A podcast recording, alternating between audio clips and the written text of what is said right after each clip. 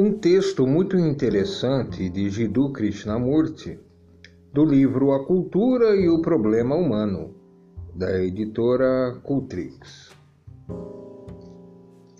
A tradução é de Hugo Veloso. Pergunta: Por que gostamos de estar desocupados? A resposta de Krishnamurti: Que mal há em estar desocupado? Que mal há em estar sentado e quieto a ouvir um som longínquo que se vai aproximando a pouco e a pouco? Ou em ficar em casa numa certa manhã, observando os pássaros numa árvore vizinha, ou uma folha a dançar sozinha ao vento, enquanto todas as outras estão quietas? Condenamos a desocupação porque pensamos que é coisa má estar desocupado. Vejamos, pois, o que se entende por desocupação. Se estáis bem de saúde, no entanto, ficais na cama além da certa hora, algumas pessoas vos chamarão preguiçoso. Se não tendes vontade de brincar ou de estudar, por sentirdes fraqueza ou por outras razões de saúde, a isso também poderão denominar preguiça. Mas que é realmente desocupação? Quando a mente não está côncia de suas reações, de seus próprios e sutis movimentos, essa mente é preguiçosa, ignorante.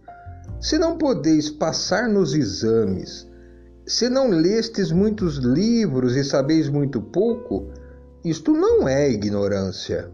A verdadeira ignorância é o desconhecimento de si mesmo e é o não perceberdes como funciona a vossa mente, quais são os vossos motivos, vossas reações. Identicamente à preguiça se a mente está a dormir e a mente da maioria das pessoas está dormindo. A mente delas está narcotizada pelo saber, pelas escrituras, pelos ditos de Sankara ou de outrem. Seguem uma filosofia, praticam uma disciplina, e somente pois que deveria ser rica, plena, transbordante como o rio, se torna estreita, estúpida, cansada.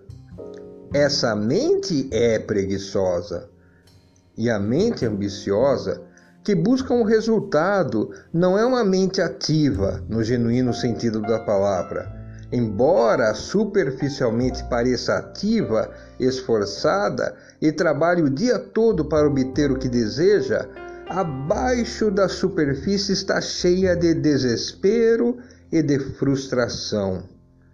Assim, é necessário uma pessoa estar muito vigilante para verificar se é realmente preguiçosa. Não o admitais só porque outras pessoas dizem que sois preguiçoso. Tratai de descobrir por vós mesmos o que é preguiça.